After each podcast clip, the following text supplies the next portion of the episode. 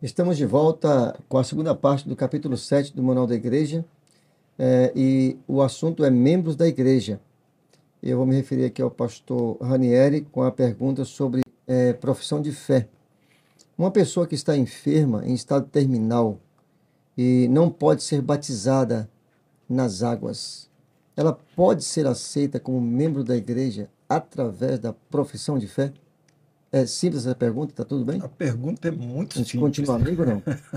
A pergunta é muito simples, mas a resposta exige uma, uma reflexão um pouco mais profunda, né? Essa é uma prática que tem acontecido em alguns lugares, né? Eu já vi algumas vezes. Confesso que já fiz, já, já pratiquei isso. né? Lá no começo do meu ministério, fui orientado assim: uma pessoa que está enferma não pode ir à igreja para se batizar porque está em Impede, estado né? terminal. E aí o pastor vai lá e faz aquele voto batismal, preenche a ficha e tal, e essa pessoa passa a ser membro da igreja Você entra nas águas. antes de morrer, sem, sem, sem se batizar. Né? Então, quando a gente vê o manual da igreja, a gente entende melhor qual é o sentido da profissão de fé. E a profissão de fé não tem essa aplicação. Deixa eu explicar uma coisa aqui, Leônidas, é, para a gente se livrar um pouquinho de alguns mitos. Né? É, é o mito de que para ser salvo eu tenho que ser membro da igreja. Eu mencionei isso aqui já anteriormente, é, ao longo desse curso aqui nas primeiras aulas, não me lembro em que momento, que existe essa, essa teoria, essa teologia que se desenvolveu na Idade Média, de que a igreja é a intermediária da salvação. Então, uma pessoa só alcança a salvação se for membro da igreja. Uma pessoa que recebe a excomunhão, ou que é excomungada da igreja, ela perde o direito à salvação. Isso é muito forte na Isso é cultura muito nossa. forte, né? isso é uma cultura, essa, essa cultura, essa, essa, essa informação, ela é muito presente na vida de todo o cristianismo, né? Mesmo o cristianismo protestante, essa noção, né? essa influência, quando biblicamente isso não é verdade. Né? A salvação não é, é concedida pela igreja. A igreja não é a intermediária da salvação. Eh, biblicamente falando, a salvação é resultado de uma experiência de fé em Jesus. Uma pessoa aceita Jesus Cristo como seu Salvador, ela está salva. né? Tornar-se membro da igreja tem outra função. A igreja tem outra função, que não é conceder a salvação.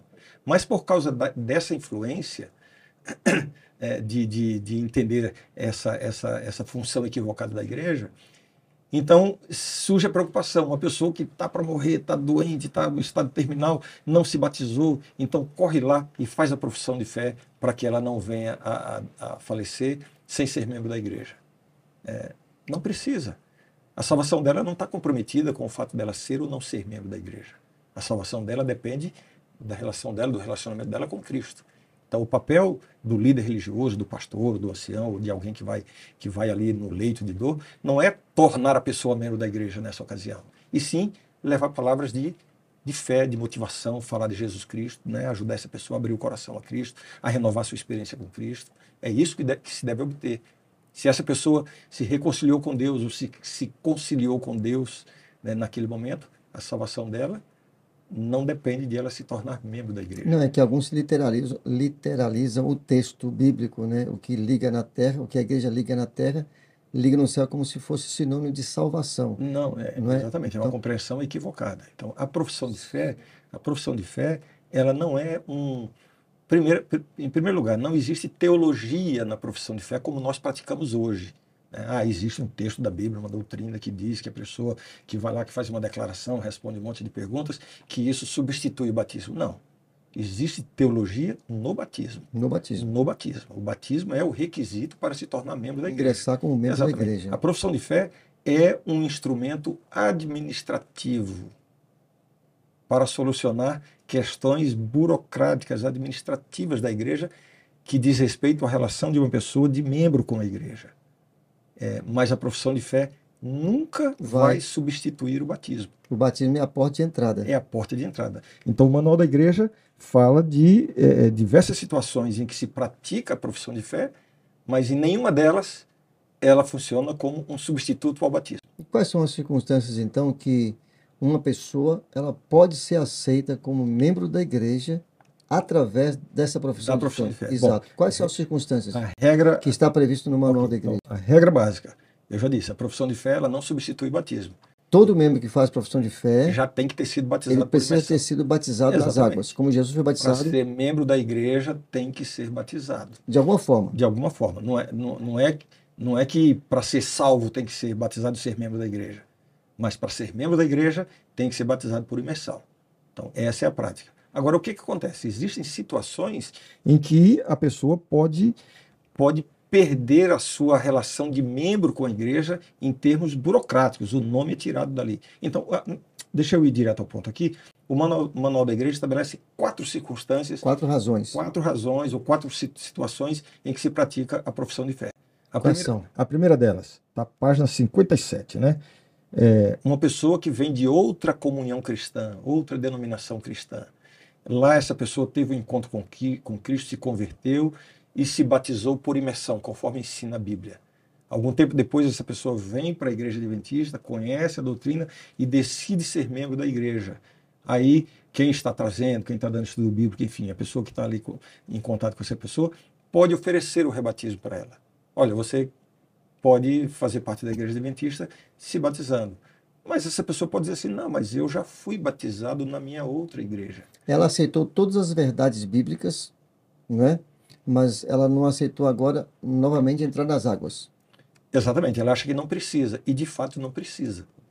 Então ela, ela é uma pessoa que já foi batizada, está em comunhão com a igreja que ela conhece, com a verdade que ela conhece, agora conheceu novas verdades, deseja ser membro da igreja adventista, não precisa se batizar de novo. Se ela não quiser se batizar, o manual, inclusive, Ok. Leonidas, Entendi. diz, diz que não se deve insistir pelo rebatismo. Deixar a pessoa à É, vontade. livre. Se ela disser, não, não posso ser, não, não quero ser batizado, é- essa pessoa é aceita por profissão de fé. As outras três situações são situações meramente burocráticas, né? Uhum. É, um membro da igreja adventista que, devido às condições mundiais, o indivíduo está numa região que tem guerra, o que aconteceu um terremoto, uma tragédia, e não, se, não há possibilidade de, de se mandar uma carta de transferência. Mas essa pessoa está aqui frequentando a igreja, todo mundo conhece, não tem como vir a transferência. Então se faz a profissão de fé para que ela se torne membro ali. né? Outra situação é quando o pedido de transferência não encontra resposta. Às vezes nem é uma condição que impeça isso, mas simplesmente a igreja de origem é em outra associação, em outra união, em outra divisão, em outro país, não manda resposta, não manda resposta. Né? Então, essa igreja aqui, que já está com o membro frequentando, pode torná-lo membro da igreja através da profissão de fé. E uma, É, no e- caso, assim, tipo uma igreja que não tem os dados do membro mais, perdeu os dados, tem, os às vezes- registros, é, e tem dificuldade é. de contato, de, de consideração e tudo. Algumas igrejas né? pelo interior, algumas igrejas pequenas, em lugares longínquos, às vezes não tem essa organização toda e não manda transferência. E essa pessoa está lá, e essa dela. pessoa está lá frequentando outra igreja, está lá em outra cidade frequentando a igreja. A igreja quer aproveitá-lo para ele ser líder, para ser, ter, dirigir um departamento, não pode, porque ele não é membro. Então aí se faz a profissão de fé. E uma quarta situação em que se faz a profissão de fé é quando é, a pessoa foi removida da lista de membro por desaparecimento. Você sabe Depois que de dois anos, ele depois de- você sabe que tem um frequentou a procedimento, igreja, uma pessoa sabe que o paradeiro dele ele pode ser removido por desaparecimento.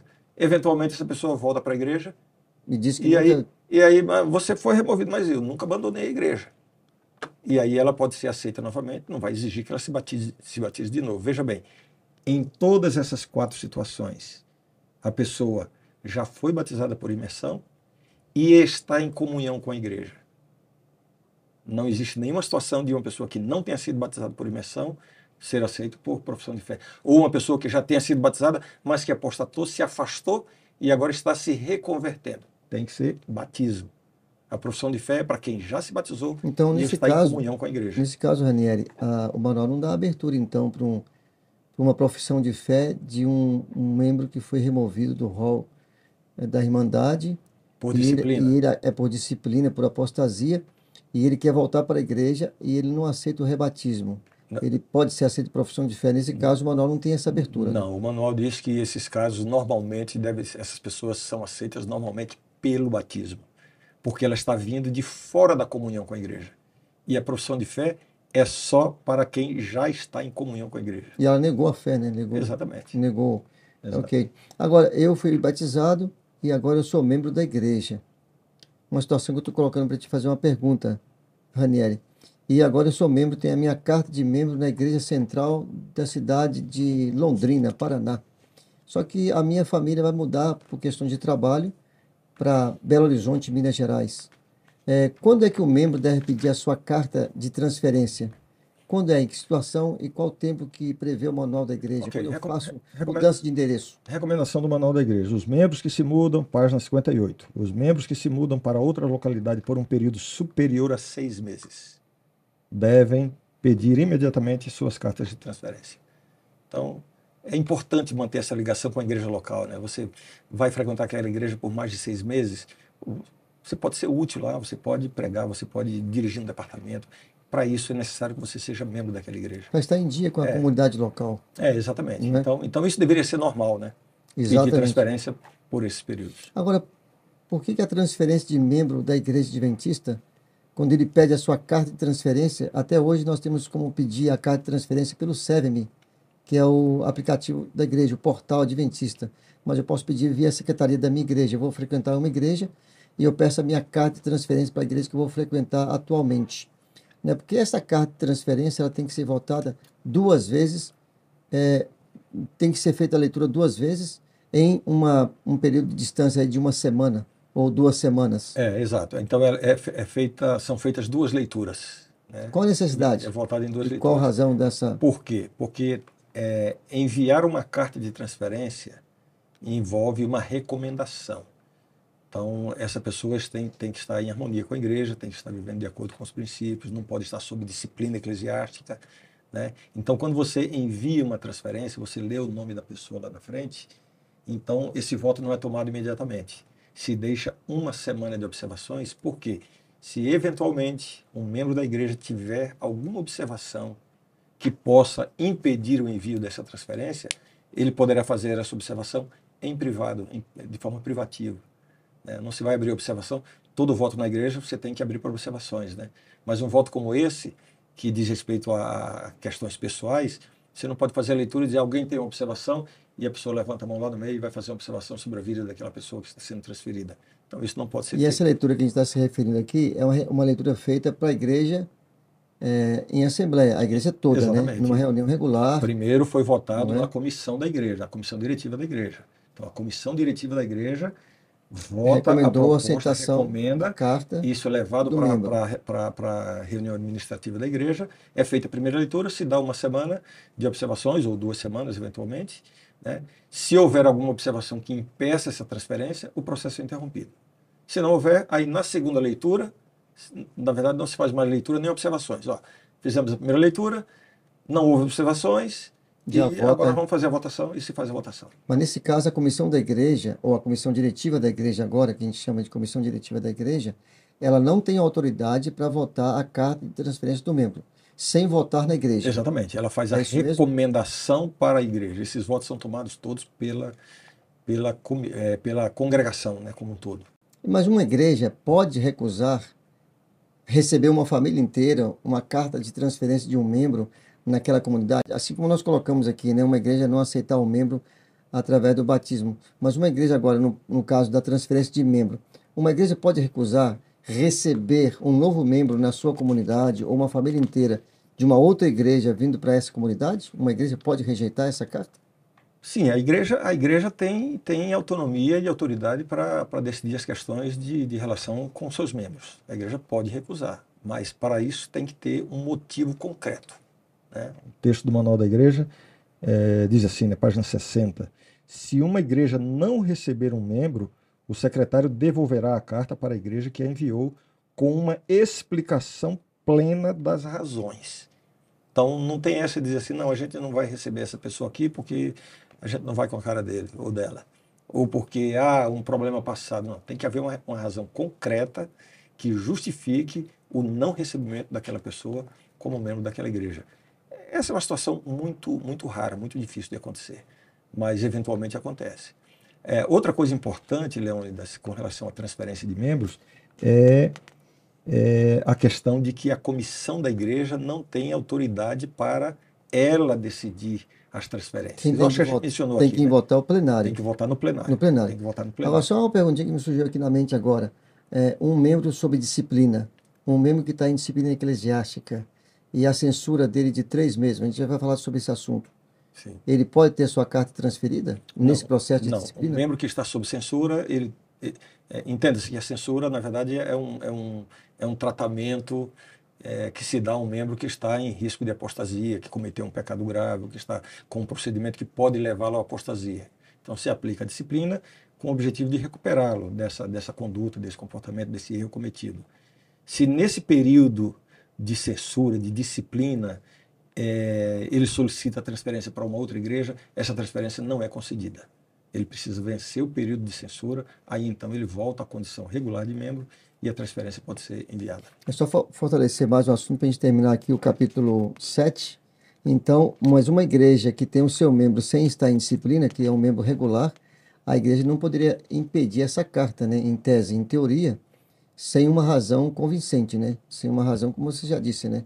Uma igreja não pode impedir a carta do membro de ser transferido para uma igreja que ele deseja, se ele não está sob disciplina nenhuma. Se ele está em dia com a igreja, regular com a igreja, a igreja não pode impedir. Se a igreja, é, veja bem, a igreja tem autoridade para impedir. Só que, que, só que tem que ter razões concretas para isso. Justifique. E o membro ele pode recorrer à comissão diretiva da associação. Se houver, uma... se houver um impedimento e não houver uma justificativa clara, ele pode recorrer. E o assunto vai ser tratado nesse nível. Muito obrigado, Ranieri. Encerramos aqui a segunda parte e a parte final do capítulo 7 do nosso curso do Manual da Igreja, que tratou do assunto membros da igreja. Esperamos você, então, no próximo capítulo para estudarmos mais e conversarmos mais sobre a administração da igreja através do nosso manual.